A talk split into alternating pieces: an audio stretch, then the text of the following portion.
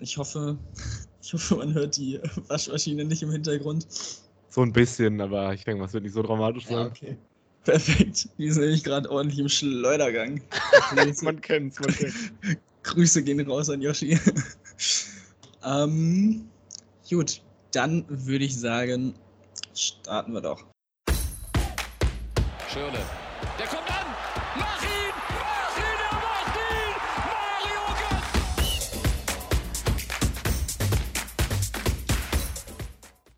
Hallo und herzlich willkommen zur neuen Ausgabe DFP, dem deutschen Fußball-Podcast vor dem siebten Spieltag der Fußball-Bundesliga. Mein Name ist Tim Detmar und an meiner Seite ist Jonathan Bartels. Servus. Moin. Ja, ähm, heute anders als angekündigt ein anderes Duo. Wir haben gesagt, wir mixen das einfach mal durch für dieses Wochenende. Also gehen wir jetzt im Moment davon aus, dass dann am Montag oder Dienstag Nick und Moritz äh, die Aufnahme übernehmen werden. Mal gucken, ob da nicht noch was dazwischen kommt. Kann auch immer passieren bei uns. Ähm, von daher, aber das äh, sollte es jetzt auch gewesen sein mit dem Vorgeplänkel.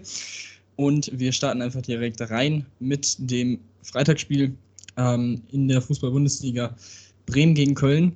Ähm, und im Vorgespräch hat sich schon ein bisschen äh, eine Diskrepanz zwischen uns äh, dargeboten, was die äh, ja, was das Spiel angeht. Also ich bin kein großer Fan dieses Spiels, mich juckt es nicht wirklich.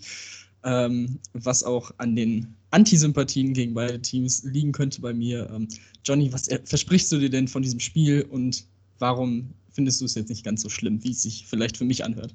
Ich denke, das liegt vor allem daran, dass deine Tabellenkonstellation deines Lieblingsvereins ein bisschen anders ist. Nämlich Bayern ist natürlich Tabellenführer und Düsseldorf ist gar nicht mehr in der Liga, während Mainz 05 da unten rumdümpelt und Köln und normalerweise Bremen eigentlich ja auch da unten rumdümpeln, Bremen momentan nicht. Deshalb halte ich das Spiel auch für gerade so interessant, denn wenn Bremen jetzt gewinnt, könnten sie tatsächlich mit zwölf Punkten nach sieben Spielen dastehen und wären erstmal aus dem Abstiegskampf auf jeden Fall raus und könnten natürlich jetzt Bremen nochmal nach unten drücken. Äh, Gistol ist schon, denke ich mal, stark zur Debatte. Sie haben diese Saison sage und schreibe kein Spiel gewonnen, abgesehen vom DFB-Pokal. Das heißt, so langsam wird es auf jeden Fall eng für ihn. Danach das Programm sieht auch nicht unbedingt einfach aus. Und äh, Schalke oder Mainz wird definitiv an ihn vorbeiziehen. Oder ja, doch definitiv, außer sie holen einen Punkt oder gewinnen. Und äh, demnach sehe ich da ein sehr interessantes Spiel. Die Bremer können diese Saison auch wieder Fußball spielen. Und ja, äh, vorab denke ich definitiv, dass Bremen gewinnen wird. Also macht die Tipico-Scheine bereit. Und von Köln habe ich bisher nicht viel gesehen. Was sagst du denn? Kann Köln jetzt mal endlich auch mal wieder Fußball spielen, so wie Bremen momentan? Oder geht der Abwärtstrend weiter und man muss sich bald von Markus Gistol verabschieden? Ähm, ja, also was interessant ist, ist, dass beide Teams jetzt drei Spiele nicht gewonnen haben. Ähm, beziehungsweise, ja gut, da, dazwischen ist hier so ein Testspiel, was Köln 14 zu 0 gewonnen hat, das würde ich jetzt auch mal rausnehmen. Aber so, die letzten drei Spiele liefen relativ ähnlich. Ähm, und da ging es für Köln ja schon ein bisschen bergauf. Also so ein Unentschieden gegen Frankfurt und Stuttgart ist in der Situation jetzt schon mal nicht schlecht und hätte ich nicht mit gerechnet ein 1 zu 2 gegen Bayern, wo man sie auch wirklich in der letzten Viertelstunde nochmal gut äh, ähm, ja, das Ergebnis angefochten hat, ist jetzt auch nicht so schlecht gewesen. Dazu muss man sagen, okay, Bayern hat gefühlt auch nicht, zum einen nicht mit voller Kapelle gespielt und zweitens auch, selbst die zweite Garde hat jetzt nicht 100% gegeben, so wie es schien. Ähm, von daher ist es echt schwierig. Bremen gegen Freiburg, Hoffenheim und Frankfurt kannst du halt eigentlich auch mal unentschieden spielen, klar. Ähm, keine Ahnung. Aber ich, ich, ich bin auch bisher noch nicht so wirklich überzeugt von Bremen. Also das ist, die Siege waren gegen Schalke und Bielefeld. Und gegen Bielefeld 1-0, das war jetzt auch nicht das glanzvollste. Und dann eben diese drei Unentschieden. Ich weiß nicht, also ich, ich gehe irgendwie davon aus, dass Köln jetzt hier wieder ein Unentschieden sich rausholt. So was der Trend angeht, wird das irgendwie passen. Ähm, aber ich sehe irgendwie beide Mannschaften gar nicht mal so weit von weg, obwohl sie jetzt irgendwie sieben Punkte auseinander sind. Aber ja, ist auf jeden Fall, finde ich, auch überraschend, dass Bremen schon am Anfang so viele Punkte geholt hat. Also da würde ich auf jeden Fall zustimmen. Bei deiner Statistik muss ich natürlich nochmal reingrätschen. Die hast du natürlich in deine Richtung beschönigt. Man kann natürlich auch argumentieren, Bremen ist seit fünf Spieltagen ungeschlagen. Das hört sich dann auf einmal viel besser an. Ähm, ja, stimmt. Ja, aber grundsätzlich hast du schon recht. Die Qualität der Mannschaft ist relativ identisch. Die Frage ist natürlich, ob der Trainer, die Qualität des Trainers identisch ist. Das würde ich auf jeden Fall abstreiten. Aber nichtsdestotrotz hast du recht. Also, es kann auch gut ein Köln-Sieg werden. Das ist so ein 50-50-Spiel, nichtsdestotrotz. Und ich denke mal, damit gehen wir auch direkt weiter. Ähm, das nächste Spiel oder die in der Samstagskonferenz die Spiele, ähm, da fangen wir dann mal an mit Leipzig gegen Freiburg. Leipzig unter der Woche jetzt mal wieder begeistert und gleichzeitig nicht begeistert. Ähm, am Ende des Tages haben sie dort einen Sieg stehen gegen Paris. Das ist natürlich extrem stark. Man muss aber auch bedenken, Paris hat auf Neymar und Mbappé verzichten müssen. Und äh, Leipzig hatte auch unheimlich viel Glück in dem Spiel. Die Defensive war wie so oft diese Saison sehr anfällig und eher unterklassig. Und äh, natürlich haben sie davon profitiert, dass Gulaschi diesen Elfmeter sensationell hält und sie dann eine gute Moral offensive, äh, offensiv beweisen.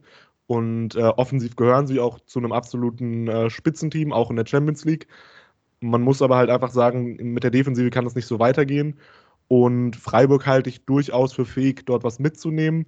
Gerade weil Leipzig auch in der Liga jetzt ein paar Mal gezeigt hat, dass sie nicht so voll bei der Sache sind.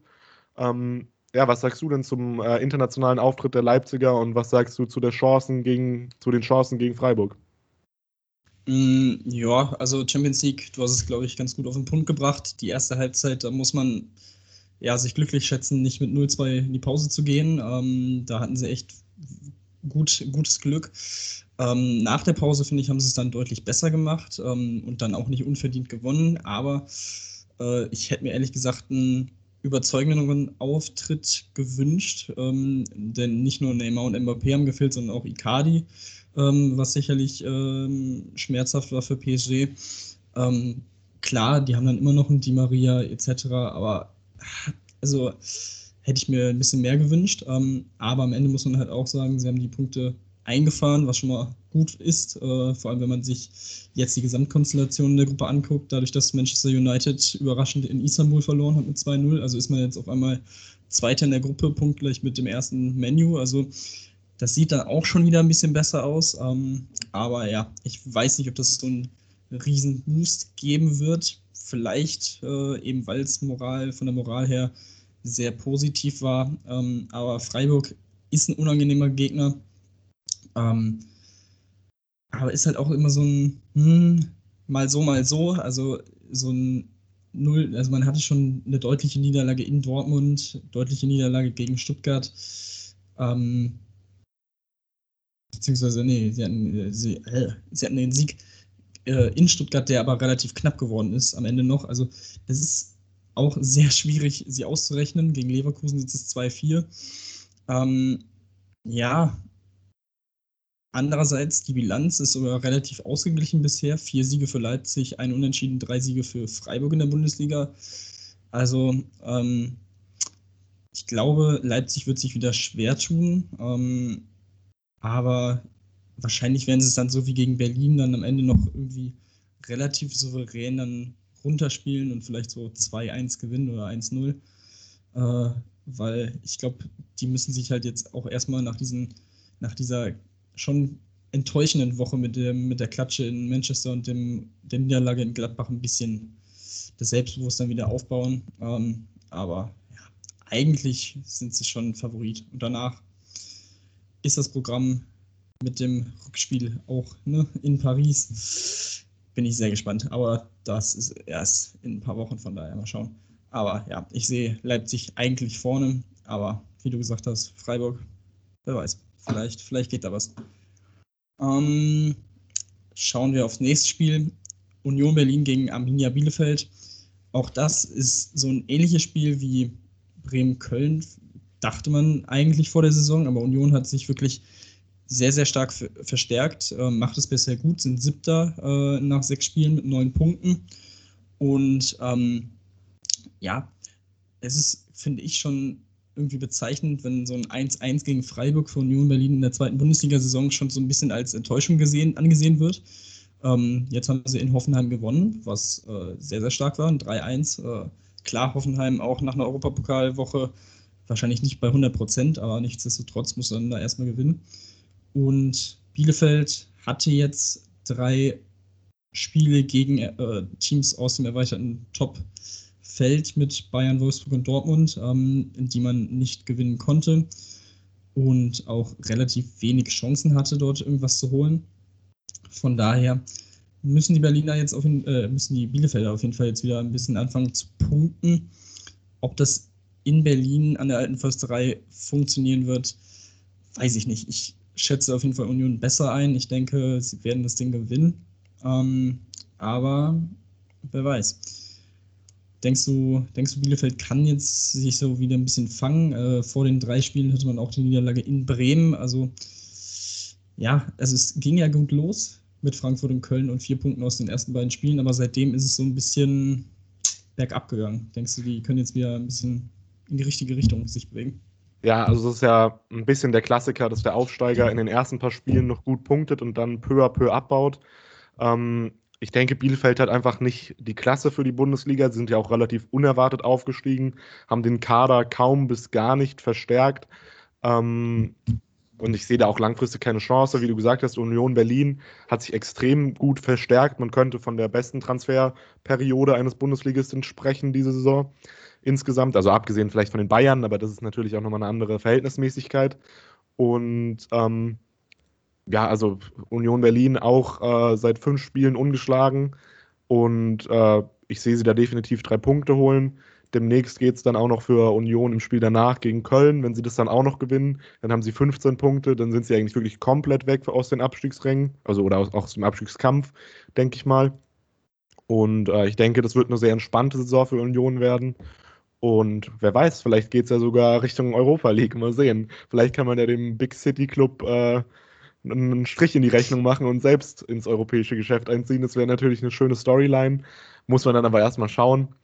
Aber ja, es wird wahrscheinlich ein sehr tristes Spiel, denke ich mal.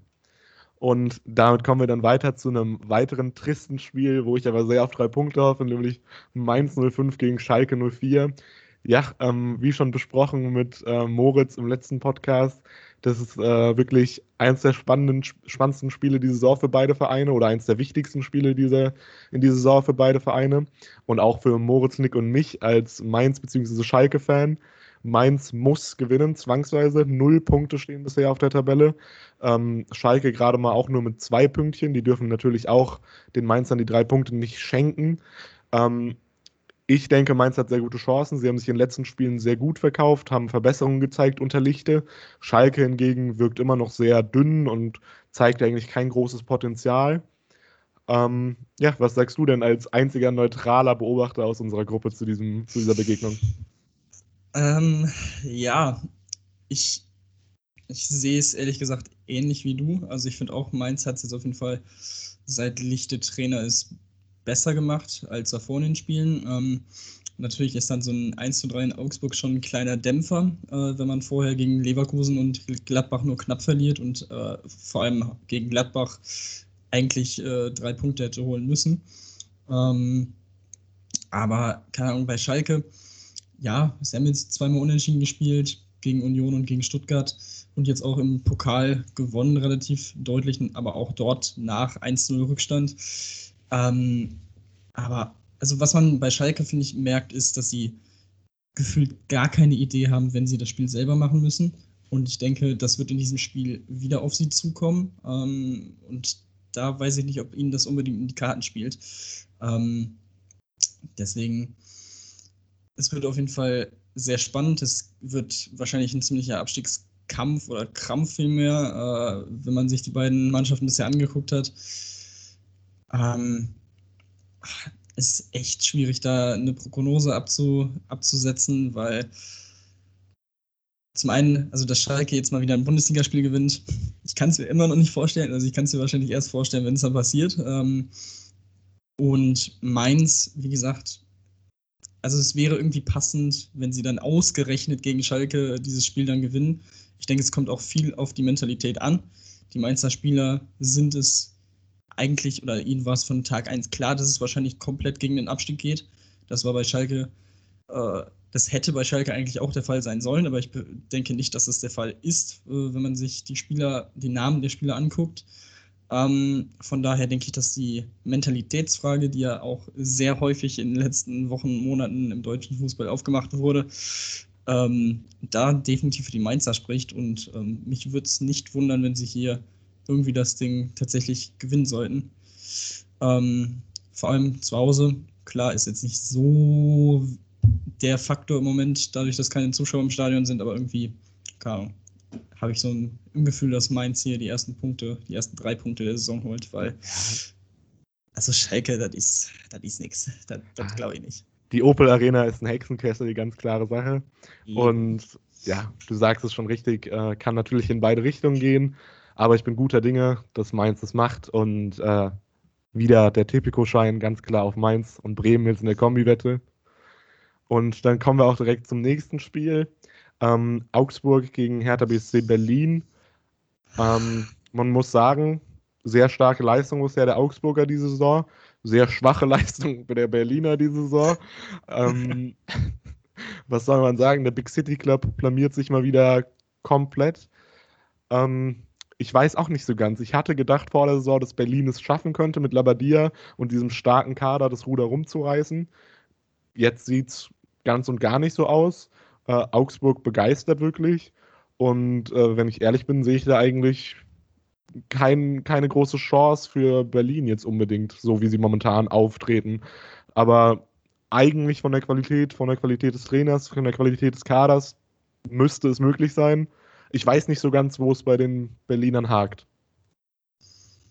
Tja, das ist äh, tatsächlich die Frage, die man sich jetzt stellt, aber auch halt auch schon seit gefühlt einem Jahr. Dann wird es kurzzeitig besser, als Labadier übernommen hat, aber es ist schon enttäuschend. Ähm, ich, ich weiß es auch nicht. Ich weiß nicht, woran es liegt. Also das Programm bisher, klar, man hatte Bayern und Leipzig drin und hat da sicherlich nicht schlecht gespielt und knapp verloren. Ähm, gut, gegen Bremen klar gewonnen. Da dachte man schon, okay, jetzt könnte es in die richtige Richtung gehen. Ähm, aber dann kommen halt auch solche Spiele wie gegen Frankfurt, wo man auf einmal oder auch Stuttgart, wo man nichts hinbekommt und einfach nicht am Spiel teilnimmt und dementsprechend verliert. Oder im ähm, DFB-Pokal, wo man gegen Braunschweig verliert. Genau. Äh, also auch das ist halt so ein Ding. Ähm, ah, keine Ahnung. Also ich, ich, ich verstehe es auch nicht. Äh, man muss mit dem Kader eigentlich äh, Minimum im oberen Mittelfeld sein. Also gut, ähm, ist halt so die Frage, ob da vielleicht der Druck ein bisschen zu groß ist für die, für die Männer, aber sollte man eigentlich mit umgehen können. Ähm, auf Augsburger Seite stimme ich dir komplett zu. Ähm, ich habe es, äh, glaube ich, im vorletzten Podcast auch gesagt, wie Heiko Herrlich diese Mannschaft jetzt, äh, seitdem er da ist, taktisch eingestellt hat, ist es einfach richtig stark. Hätte ich ihm ehrlich gesagt so nicht zugetraut. Ähm, aber er macht da wirklich einen sehr, sehr guten Job und ähm, nicht nur aufgrund von irgendwie Siegen gegen Dortmund äh, oder jetzt knappen Spielen, also auch gegen Leipzig und Leverkusen sahen sie jetzt nicht so schlecht aus, auch wenn sie am Ende mit zwei Toren verlieren. Also für mich Augsburg tatsächlich äh, der Favorit, wenn man nach der Formkurve geht. Und Hertha pff, wäre schon bitter, wenn man irgendwie zwei Jahre hintereinander so zum Winter hin wieder den Trainer entlässt. Aber so langsam äh, sehe ich da irgendwie keine andere Option, weil wo, woran soll es sonst liegen? Also die Transfers sind ja auf dem Papier jetzt auch nicht so schlecht. Ähm, Klar, ein Guandusi konnte bisher noch nicht spielen. Mal gucken, wie der jetzt spielt. Ähm, aber der Rest, also mit so einem Luke Bacchio Cordoba-Sturm dahinter Kunja, das ist schon nicht so schlecht. Also, ja. keine Ahnung. Ich weiß es nicht. Äh, auf jeden Fall. Auch wenn ich mir irgendwie wünschen würde, dass Hertha mal so ein bisschen dieses graue Maus-Image äh, ja, hinter sich lässt, äh, ist es auch ganz lustig jetzt wieder, dass den Term Big, Big Shitty Club wieder einzuführen, ist einfach, ist einfach schön. Ja, Aber gut. Man kann ja noch kurz auch nochmal einwerfen, äh, der Investor Windhorst hat ja jetzt auch angekündigt, dass das Investment verschoben wird in, in nächster Zeit. Ähm, ja, demnach könnte man auch davon sprechen, wenn sie absteigen, haben sie ein gigantisches Problem. Dann äh, festigt sich Union Berlin in der ersten Liga. Ähm, Union Berlin hatte ja auch dadurch, dass sie jetzt in so einen Wettkampf getreten sind mit Berlin, überhaupt erst die Partnerschaft zu Adidas bekommen und werden, haben ja jetzt den Trik Trikotsponsor Adidas. Das hätten sie ja sonst niemals bekommen, vermutlich. Und äh, soweit ich das weiß, ich, vielleicht kannst du mich da updaten, Hertha hat auch immer noch keinen Sponsor so richtig, oder? Die schreiben mhm. da immer noch irgendwas drauf, denen ist Geld ja scheinbar egal. Und äh, das ist auch ein bisschen fragwürdig, was sie da machen. Und wenn sie jetzt wirklich in den Abstiegskampf kommen sollten und absteigen, ich weiß nicht, ob der Windhorst da unbedingt bleibt.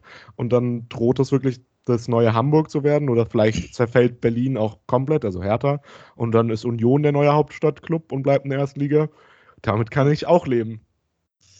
Ja, das wird auf jeden Fall sehr, sehr interessant zu sehen sein, aber äh, also ihnen könnte echt, sie könnten echt Glück haben, dass mit Köln, Schalke und Mainz und auch Bielefeld vier Teams da unten noch drin stehen, die vom Papier her schon deutlich, deutlich schlechter sind. Äh, aber ich meine, Bremen mit dem Kader auf dem Papier letzte Saison hätte halt auch nicht Relegation spielen dürfen, aber sie haben es am Ende getan. Also die Hertha sollte auf jeden Fall gewarnt sein und von daher so viel zu dem Spiel und wir gehen weiter zu Stuttgart gegen Frankfurt. Ähm, die in dieser Saison, wie gesagt, beide übrigens gegen die Hertha schon gewonnen haben. Ähm, ja, Stuttgart nach dem wirklich überragenden Saisonstart immer noch ähm, ja, mit einer ungeschlagenen Serie nach, dem, nach der Niederlage am ersten Spieltag.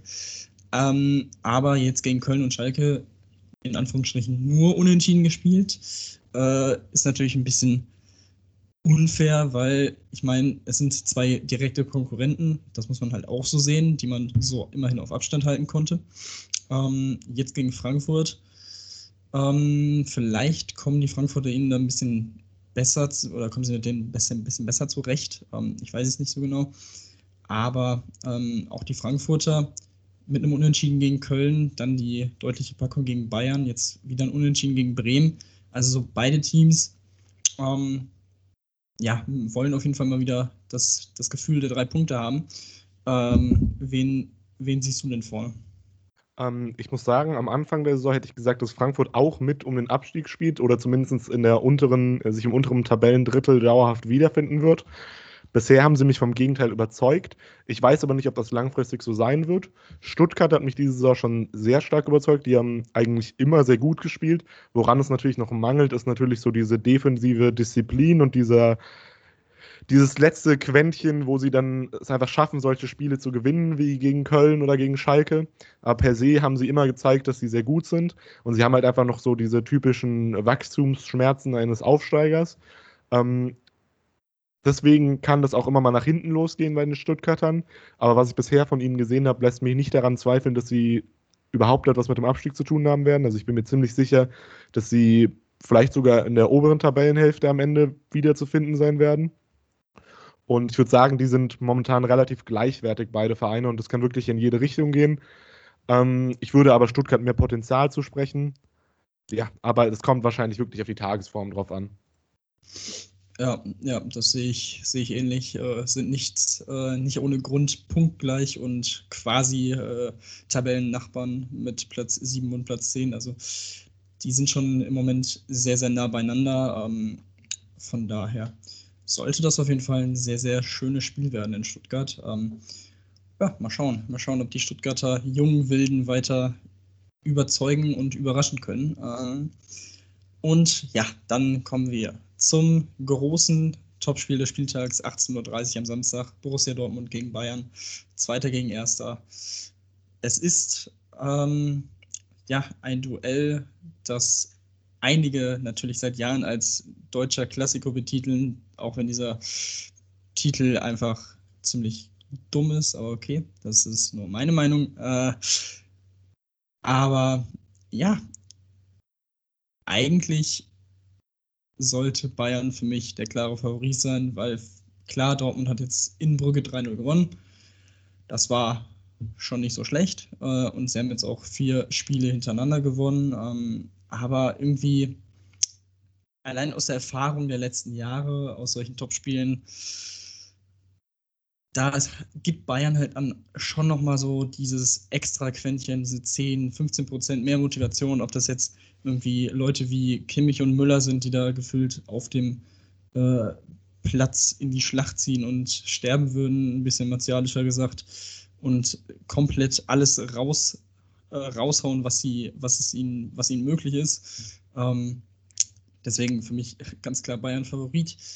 Ähm, natürlich fehlt fehlt bei Bayern sowohl Davis, weiterhin natürlich mit seinem Bänderriss. Ähm, Süle wird Stand jetzt auch nicht mitreisen, obwohl er jetzt wieder negativ getestet wurde auf Corona. Ähm, aber ich glaube, den wird man auch noch zu Hause lassen. Aber nichtsdestotrotz ist diese Mannschaft, die Bayern aufbieten kann, überragend. Nur bis auf eine Position in der Rechtsverteidigung, Pavard war, ich, ich würde Pavard nicht spielen lassen. Also ich finde, Saar hat, wenn er gespielt hat, solide gemacht. Natürlich kann man sagen, in so einem Topspiel, da lässt du den qualitativ besseren Spieler auf dem Papier spielen.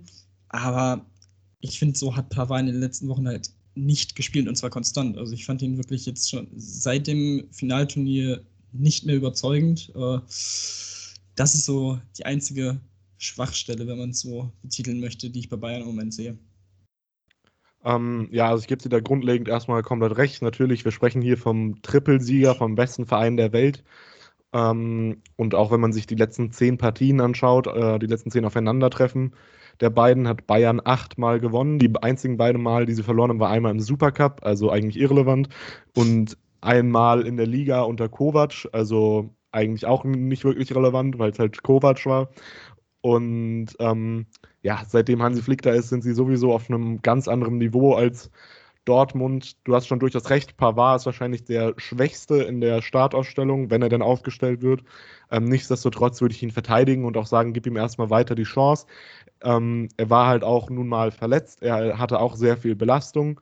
Ähm, und er hat auch schon gezeigt, dass er dieses Niveau hat, sowohl bei Bayern als auch bei Frankreich. Und demnach würde ich ihn definitiv auch drin lassen. Äh, Dortmund hat da weitaus größere Schwachstellen. Also wenn ich mir jetzt hier laut Transfermarkt die Expected-Aufstellung anschaue, ähm, Meunier, auch Rechtsverteidiger, bisher eine absolute Katastrophe. Also der rechtfertigt wirklich gar nicht, warum er noch spielt. Ähm, und ein Moder Hut finde ich auch weiterhin fragwürdig. Also wenn du wirklich deutscher Meister werden willst, dann darfst du auch nicht Moder Hut in deiner Startaufstellung haben. Und ja, du hast schon gesagt, Bayern diese Saison wieder absolut auf einem anderen Stern unterwegs. Und auch ein Süle, der Ausfall von Süle wird quasi nicht auffallen, ist auch letzte Saison quasi nicht aufgefallen. Davis schmerzt natürlich etwas, aber wenn man da einen 80 Millionen Mann in Hernandez hat, wird das auch nicht sonderlich ins Gewicht fallen. Und ja, das sollte ein relativ deutliches Ergebnis werden. Ähm, als Dortmund-Fan hätte ich Angst davor, dass es ähnlich wie beim ersten Spiel von Flick wieder eine relative Klatsche wird da die Bayern auch sicherlich jetzt die Tabellenführung halt festigen wollen. Und ja, kommt auch mit rein in den Tipico-Schein auf jeden Fall. Und ich denke mal, damit gehen wir auch weiter zu den Sonntagsspielen. Ja, warte, eine, eine Sache habe ich noch, ähm, worauf man natürlich bei, also zum einen zu Dahut äh, sehe ich ähnlich, vor allem wenn du mit einem Delaney jemanden auf der Bank hast, der für so ein Spiel, finde ich eigentlich perfekt wäre, weil, also mit Witzel und Delaney hättest du natürlich zwei sehr defensive Sechser ähm, auf dem Platz, aber halt auch zwei, die mal ordentlich dazwischen gehen. Ähm, was Dortmund meiner Meinung nach in den letzten Spielen gegen Bayern eigentlich immer gefehlt hat. Und auch diese beiden wirklich diese Mentalität haben. Ich glaube, Delaney war zwar am 3 zu 2 im Supercup von Kimmich entscheidend beteiligt. Ja, gut, kann passieren. Ähm, aber verstehe ich auch nicht so recht. Und ähm, ich bin gespannt auf Mats Hummels, der ja jetzt am Mittwoch in der Champions League ausgesetzt hat, äh, aufgrund von muskulären Problemen. Ob er wieder bei 100 Prozent ist, äh, bin ich sehr gespannt zu sehen sein, ob, oder ob ihm da ähm, ja, die schnellen Bayern-Spieler, ob jetzt Gnabry, Coman oder auch Lewandowski, äh, entwischen, wie schon zu Zeiten, als er noch fit war, weil der schnellste ist er halt mittlerweile auch nicht mehr. Ähm, genau, das, das wollte ich noch kurz einwerfen zu dem Spiel. Jetzt können wir gerne weitermachen.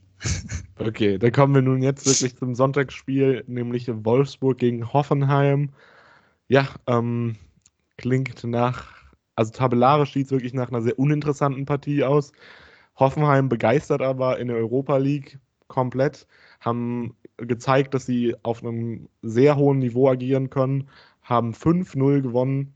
Ähm, da war auch gar kein Zweifel dran, dass sie dieses Spiel gewinnen, also wenn man das Spiel gesehen hat zumindest.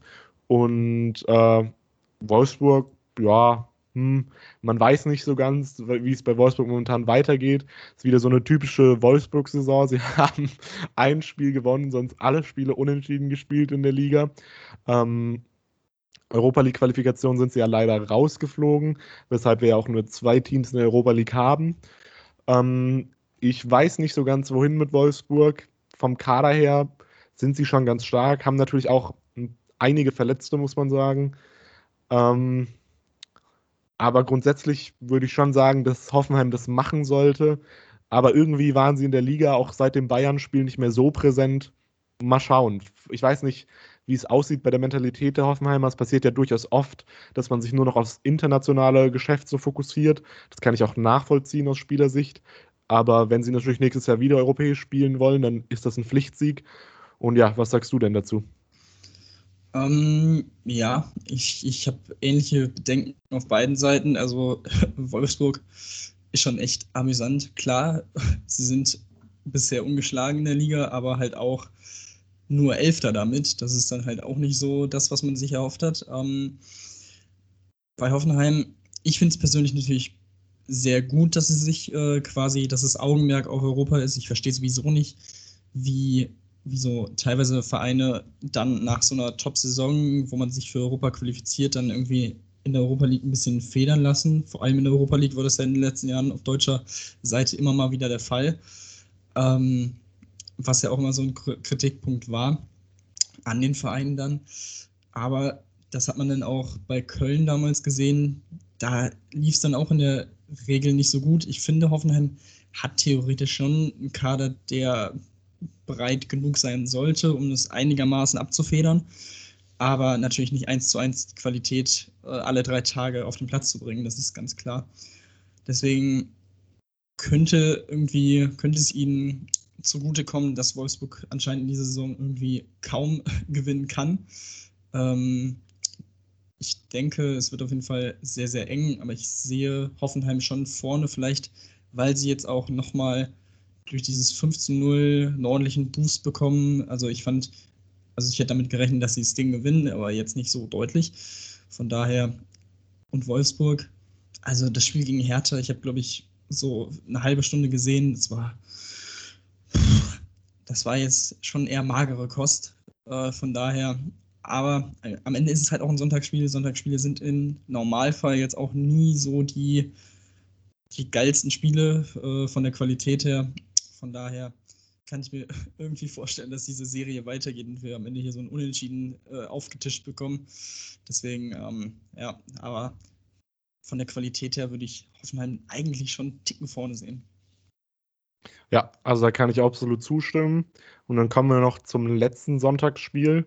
Das wird auch eine ganz schwierige Angelegenheit, weil äh, es handelt sich hier um ein Derby und auch ein hochinteressantes Derby, nämlich Leverkusen gegen Gladbach.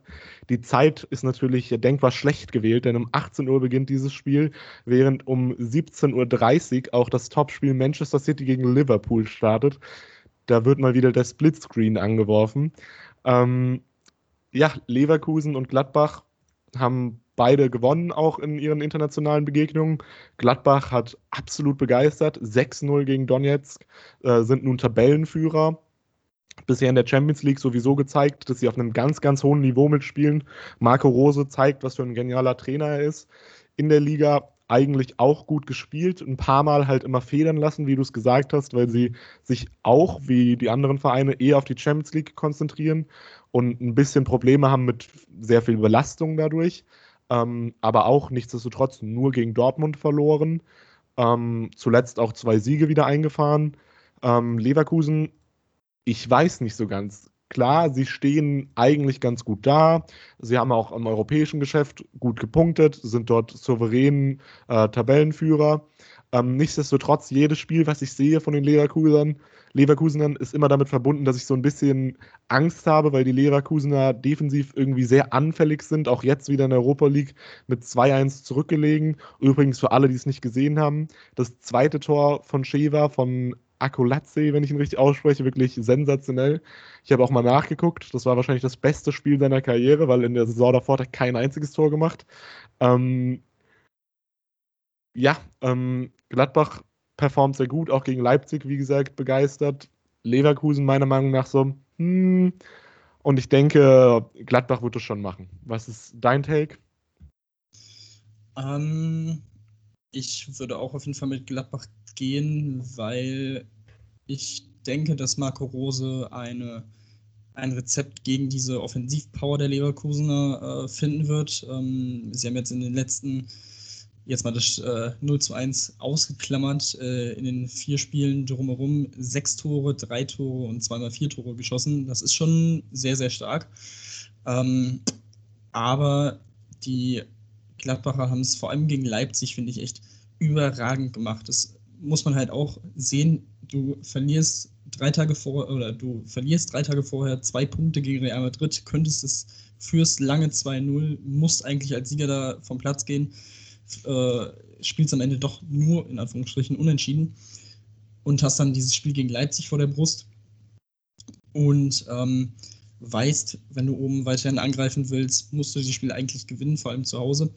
Und auch wenn das Spiel für mich jetzt nicht das Spannendste war, was halt daran lag, dass sich beide wirklich auf einem taktisch sehr hohen Niveau begegnet sind, ähm, haben sie das sehr kontrolliert gemacht. Ähm, ich glaube, Leipzig hatte wenige wirkliche Torchancen. Ähm, deswegen dementsprechend auch das 1-0 für Gladbach absolut verdient gewesen, auch sehr, sehr schön rausgespielt.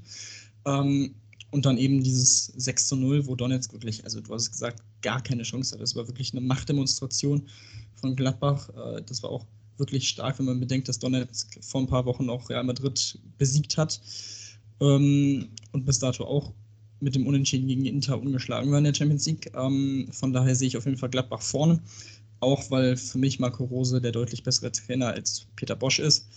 Denn ich weiß nicht, Leverkusen und Bosch, das ist halt auch immer, immer so ein mal Top, mal Flop. Das ist irgendwie komisch, irgendwie sehr, sehr komisch.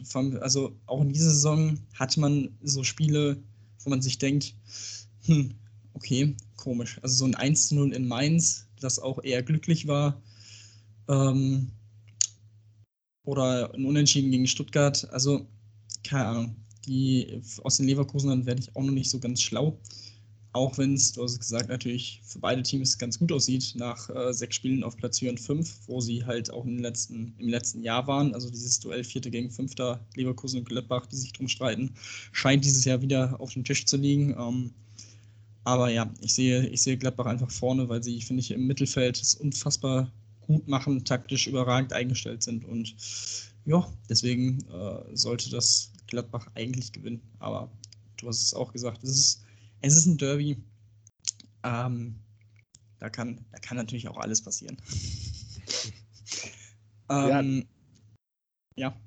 Definitiv, da hast du absolut recht. Ähm, ich würde jetzt einfach nochmal spontan ganz kurz auf Real Madrid gegen Inter Mailand eingehen wollen. Einfach nur, weil es auch äh, sehr relevant war für, die, für den weiteren Vorgang in der Champions League und auch für die weitere Karriere von Zinedine Zidane, der ja zuletzt stark in Kritik steht. Ähm, was ist denn deine Meinung momentan insgesamt zu Real Madrid? Ist Zidane noch der Richtige? Und ähm, ja, was sagst du zum Spiel? War es ein verdienter Sieg deiner Meinung nach?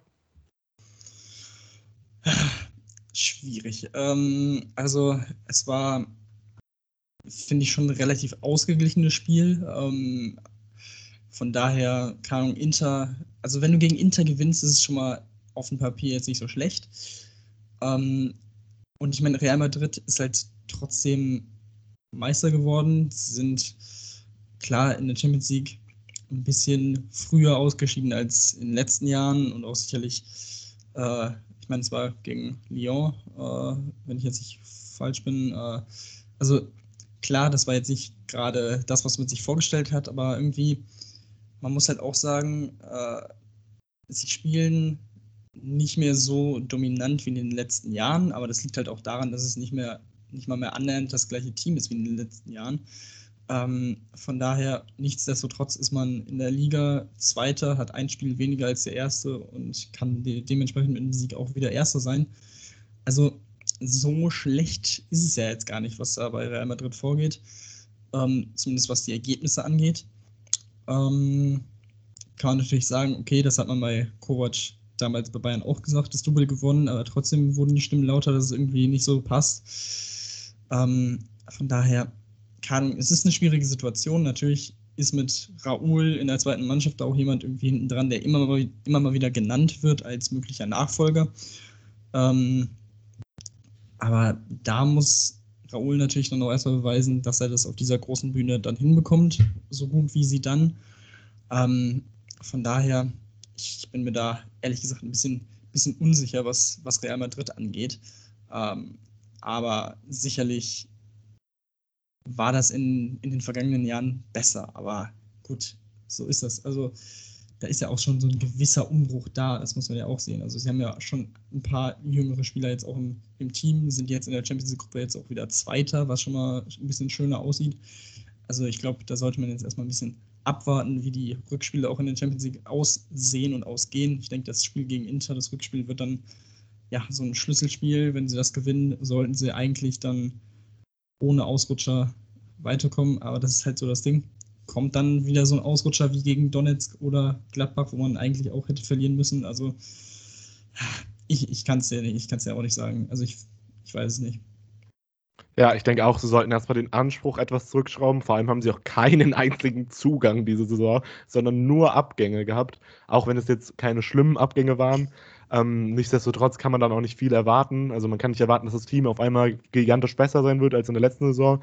Wie du gesagt hast, die Tabellenführung ist noch drin. Sie haben ganz, ganz viele junge Spieler und sie sollten jetzt einfach mal abwarten, finde ich.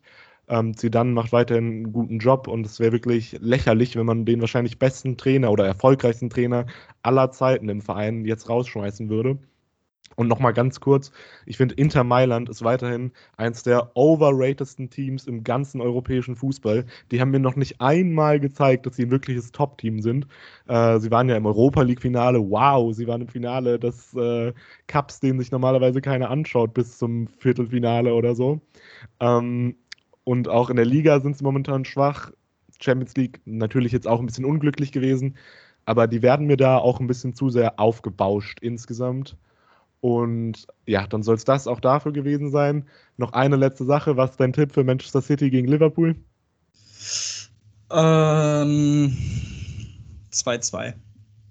Irgendwie, also theoretisch sollte Liverpool eigentlich das bessere Team sein, aber irgendwie, also Man City war jetzt auch nicht so schlecht.